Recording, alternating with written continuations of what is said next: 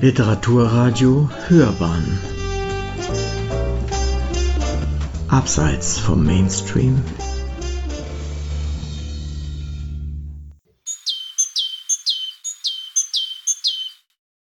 Ich bin seit fast einer Woche in Griechenland unterwegs. Es ist gar nicht so wichtig wo. Wichtig ist, dass das Klima ein anderes ist, mitten im Mittelmeer andere Pflanzen wachsen und überhaupt die Vegetation vollkommen verschieden ist von der bei uns in Deutschland. Wichtig ist auch, dass ich das sehe. Das dauert nämlich immer eine Weile. Ich glaube, das hat damit zu tun, dass der Mensch zuerst immer das Große wahrnimmt, einen neuen Ort, dessen Häuser, Menschen, Geschäfte, vielleicht auch seine Lautstärke, seine Geräusche, seine Atmosphäre also, bevor er sich dem Besonderen widmet, den kleinen Dingen. Immer wenn ich beginne, mich den kleinen Dingen zu widmen, lande ich bei den Pflanzen. Und ich weiß, jetzt bin ich angekommen. Jetzt kenne ich mich im Großen so gut aus, dass mein Blick sich dem Kleinen zuwenden kann, seinem Aussehen, seiner Art, seinen Namen, seinen Farben und Strukturen. Vor dem Balkon, auf dem wir seit drei Tagen viel sitzen, wächst ein Baum, eine Konifere, das war klar, dessen genauen Namen ich nicht kannte. Sie gefiel mir vom ersten Moment an, aber ich habe erst heute nachgeschlagen, wie sie heißt. Es ist eine Araukarie, Sie wächst nur in südlichen Ländern und macht Zapfen, groß und so ovalrund, wie ich sie bei uns noch nie gesehen habe. Die Vögel mögen sie, weil man gut darauf landen kann. Was ich vom Balkon aus nicht sehen kann, mir aber ständig begegnet beim Herumlaufen, sind Kapern, Pflanzen, deren kleine runde Früchte wir kennen von der Pizza Napoli und dem Vitello Tonato oder so.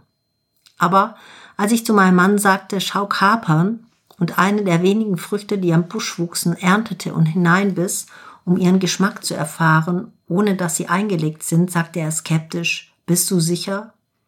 Ich war sicher, ich will mich ja nicht vergiften. Aber tatsächlich schmeckt so eine ungesalzene Kaper eben gar nicht salzig, sondern ganz schön pflanzig. Das kam mir erst einmal sehr merkwürdig vor, aber als ich nachlas, stellte sich heraus, dass jetzt erstens keine Kapernerntezeit ist, weshalb auch nur wenige an den Büschen sitzen, und vor allem, dass die Kaper, wenn sie im Frühjahr geerntet wird, erst einmal gewelkt, also quasi getrocknet werden muss, um dann in Salzlake eingelegt zu werden, was dazu führt, dass die Kaprinsäure und das Methylsenföl in der Pflanze aktiviert werden, wodurch sie den Geschmack bekommt, den wir kennen. Sowas gefällt mir dann. Die Sträucher wachsen im Übrigen oft zwischen Felsen an Hängen und es sieht so aus, als brauchen sie gar nichts. Weil ich dachte, sehr gut, ich will solche auch im kargen niederbayerischen Garten haben, habe ich jetzt Samen in einer Art dörflichen Minibaumarkt gekauft und nachgelesen. Dass es eine echte Wissenschaft ist, einen Kapernsamen bei uns erst einmal zum Wachsen zu bringen wässern, wochenlang feucht im Kühlschrank liegen lassen und so weiter. Und dann dauert es noch einmal Wochen bis Monate, bis vielleicht etwas passiert und ein Kapernbusch in einem Topf voller Kakteenerde in Niederbayern möglicherweise anfängt zu wachsen und im Winter ins Zimmer will. Ich versuche das mal.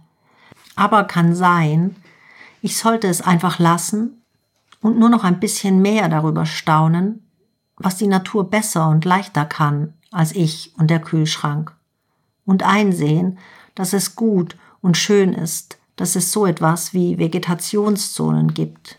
Weil, wenn die Klimaerwärmung erst einmal so fortgeschritten sein wird, dass die Araukarie und die Kaper im bayerischen Wald auftauchen, ohne dass ich versuchsrein gestartet habe, dann bedeutet das ja nicht wirklich etwas Gutes.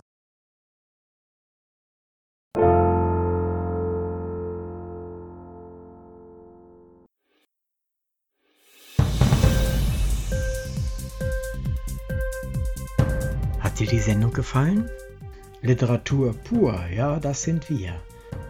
Natürlich auch als Podcast. Hier kannst du unsere Podcasts hören. Anchor, Spotify, Apple Podcast, iTunes Google Podcasts, radio.de und viele andere mehr.